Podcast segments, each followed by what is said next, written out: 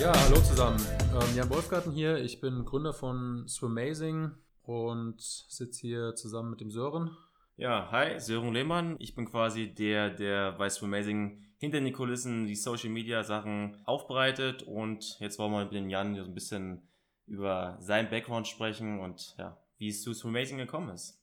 Jan, willst du dich ganz kurz einmal vorstellen? Mache ich gerne. Die Frage ist, ob es kurz wird. ich rede nicht viel, also die Leute, die mich nicht so gut kennen, die die denken meistens ja eher still, eher in sich gekehrt. Wenn ich aber mal anfange zu reden, ist es eine Schwäche. Ihr merkt das jetzt schon, dass ich in der Regel nicht aufhöre. Also im Prinzip, mein Werdegang ist vom Hochleistungssportler, also deutscher Rekordhalter, bin ich auf 1500 Kraul auf der Kurzbahn immer noch. Ich war mal Europameister mehrfacher deutscher Meister, habe 2012 mit dem Schwimmen aufgehört und bin dann ähm, Trainer geworden, Personal Trainer für alle Menschen, die gerne im Schwimmen besser werden wollen. Das hat sich dann so rauskristallisiert, dass es zu 90 Prozent Triathleten waren. Gleichzeitig habe ich damals den TSV Hohenbrunn-Riemerling trainiert als ähm, Cheftrainer in der ersten Mannschaft. War eine schöne und erfolgreiche Zeit bis 2015. Dann habe ich da eine Pause gemacht.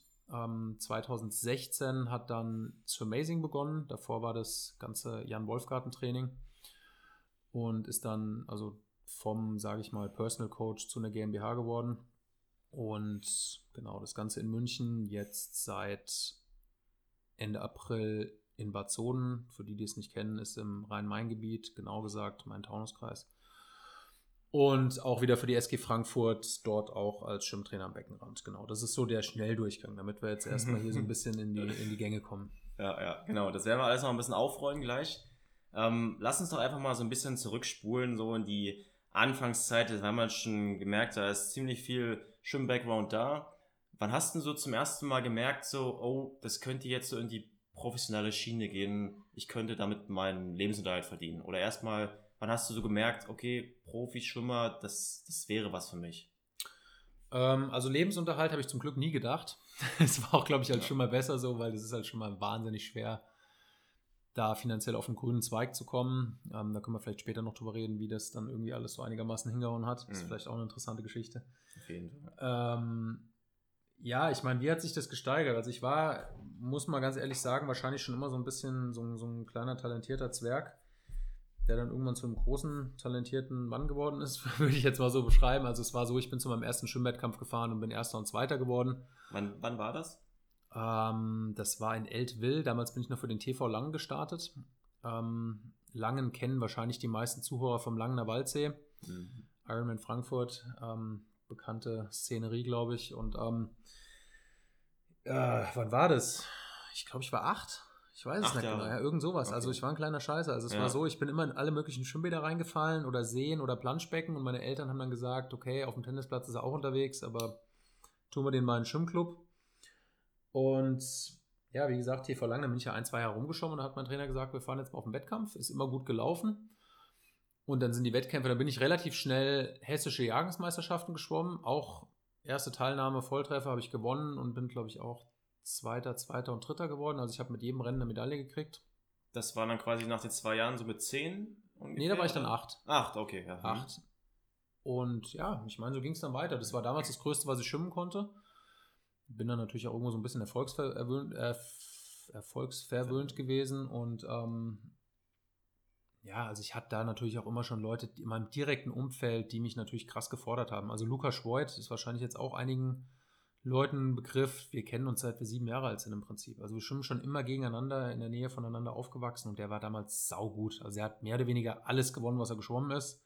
Lukas Voigt, kurz zur Erinnerung, jetzt ja auch Profi-Triathlet. Genau, auch Profi-Triathlet, war auch sauguter Schimmer, ja. ähm, hat bei den Olympischen Spielen teilgenommen, Kurzbahn, Bronzemedaille gewonnen bei der EM.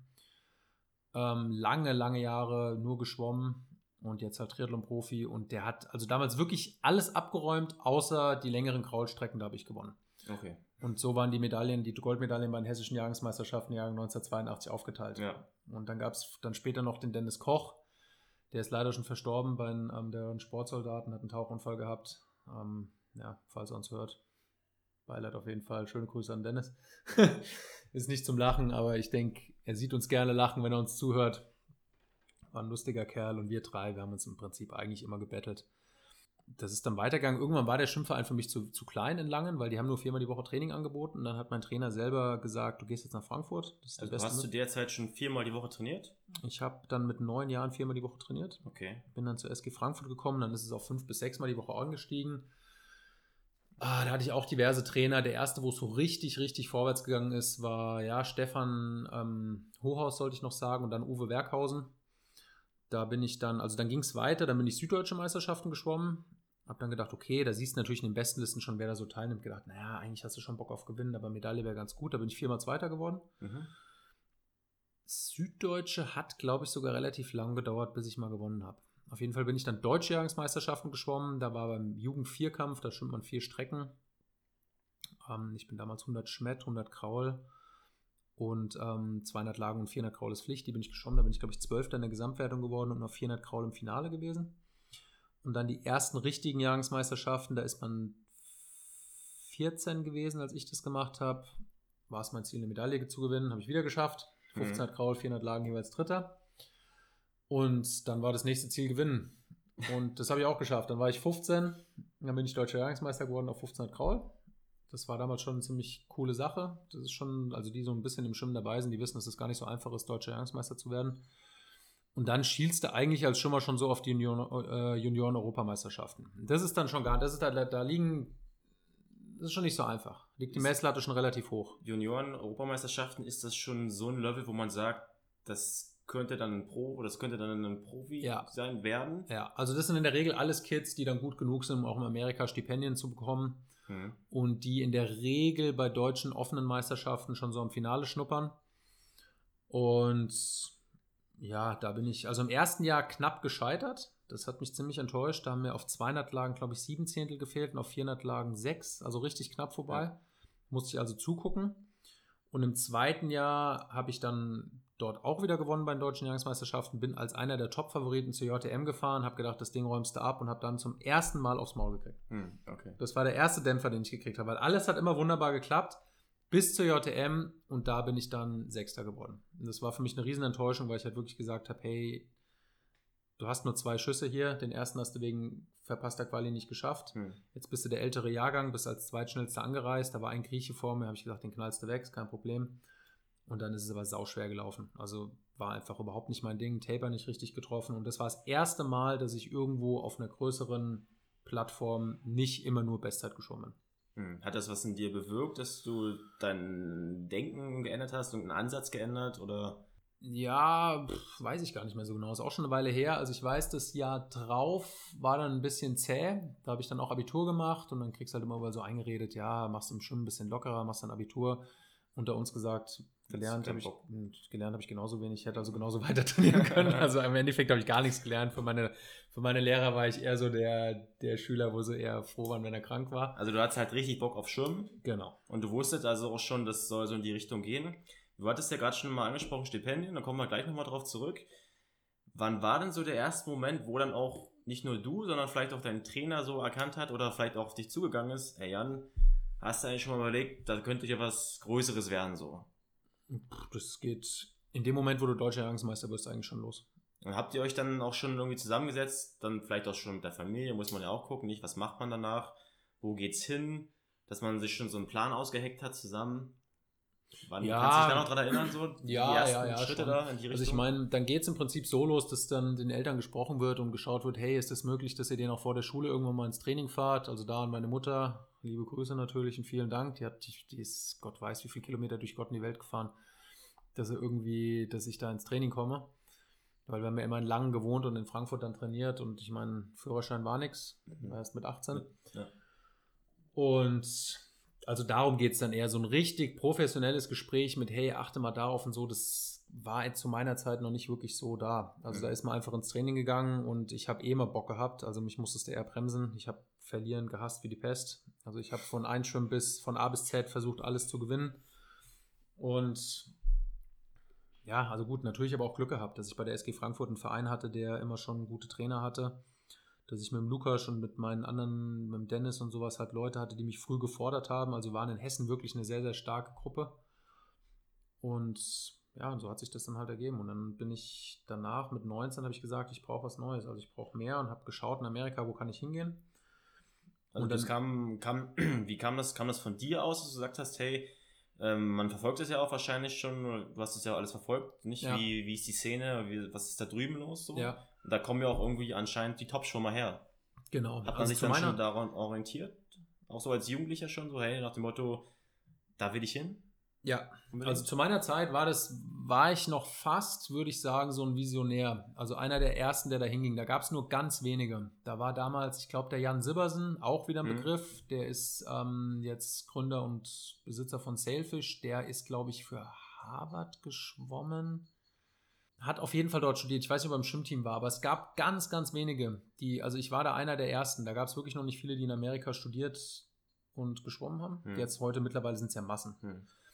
Und ähm, ja, ich habe mich dann einfach schlau gemacht. Ich habe mir die Listen angeguckt, welche Schwimmer schwimmen wo. Und wichtig war mir auch, dass ich natürlich irgendwo bin, wo, wo ich ein Update vom Wetter bekomme.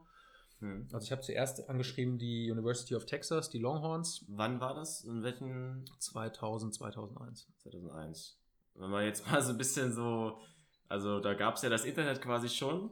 ja, es ist, ist crazy, wie lange das her ist, gell? Also das ist immer so ein ganz, ja, also dubioses Thema, aber Gab's also ja. du hast, wie hast du das gemacht? Also heutzutage für meine Generation ist es ja ganz normal, dass du einfach alles nachgoogelst so. Ich habe es im Endeffekt genauso gemacht wie ihr heute. Also das Internet war da, Google gab es auch. Also du hattest schon deinen 56k Modem und Genau, ich habe reingeschaut, habe mir Ja. dann den, den, den Roster angeguckt, was für Schwimmer haben die da, ähm, habe die Rankings von den Universitäten verglichen, Okay. habe mir die Trainingsbedingungen angeschaut, was für Trainer gibt es da und ja, und dann habe ich irgendwie ein Angebot von Iowa bekommen. Warnert hat mich natürlich irgendwo geehrt, dass die mich unbedingt haben wollten, aber da wäre Wie, wie ich, läuft sowas ab? Ähm, die schreiben mich dann an. die schreiben dich an. Ja, die finden das irgendwie raus. Die finden das raus, weil deine Zeiten oder Was- länderübergreifend irgendwie online gestellt werden? Oder? Also was die häufig machen, ist, die schauen zum Beispiel genauso Sachen wie Junioren-Europameisterschaften an. Okay, also die, die haben dann quasi Scouts, Genau. die kommen dann nach Europa. Ja, oder die gucken sich die Listen an. Zum Okay. Teil kommen die auch direkt dahin geflogen und schauen sich das an. Mhm. Also heute, auch heutzutage auf jeden Fall, damals noch nicht so ganz so, aber ich meine, im Endeffekt, Junioren-Europameisterschaften sind für die amerikanischen Colleges traumhaft. Da Mhm. stimmt genau das rum, was die rekrutieren wollen. Ja. Und genau, aber Iowa kam für mich nicht in Frage. Da hätte ich auf einer 25-Yard-Bahn trainiert, ausschließlich, was für mich schlechter ist als hier in Frankfurt die Bedingungen. Und in einem beschissenen Kackwetter, auf Deutsch gesagt. Also das hat mich überhaupt nicht gereizt. Und dann habe ich halt gesagt, okay, Texas wäre super cool. Die haben aber damals nur ähm, amerikanische Schimmer aufgenommen und dann hat mir der Trainer von Texas gesagt, schreib doch mal den Greg Troy aus Florida an. Das habe ich dann gemacht. Dann bin ich relativ schnell vom Anthony Nesti angerufen worden. Das war natürlich für mich schon mal überkrasses Highlight, dass ich auf einmal, das war, der war Olympiasieger, Weltmeister, hat Michael Groß auf 100 Schmett geschlagen. Legende auf einmal auf der anderen Seite am Hörer Mhm. gehabt, da ist mir fast der Hörer aus der Hand Ja. gefallen. Und dann habe ich gesagt, Florida, Gator, geil. Ich will ein Gator werden, das Ja. ist genau mein Ding. Und ja, dann bin ich da hingeflogen. Das Also war mit 19. mit 19. Mit Ich 19. war der dritte Sohn in der Familie. Also das du heißt, ich musste Schule hattest du fertig? Schule fertig, Wehrdienst befreit, Mhm. zack, Sachen Und- gepackt, losgeflogen. Mit dem äh, im Hinblick, wie lange, dass du dann da, wie lange bist? Also ich habe schon geplant, die vier Jahre durchzuziehen. Es gibt ganz viele, die fliegen heutzutage erstmal los und planen erstmal ein Jahr, aber für mich war das eigentlich klar, dass ich da asking them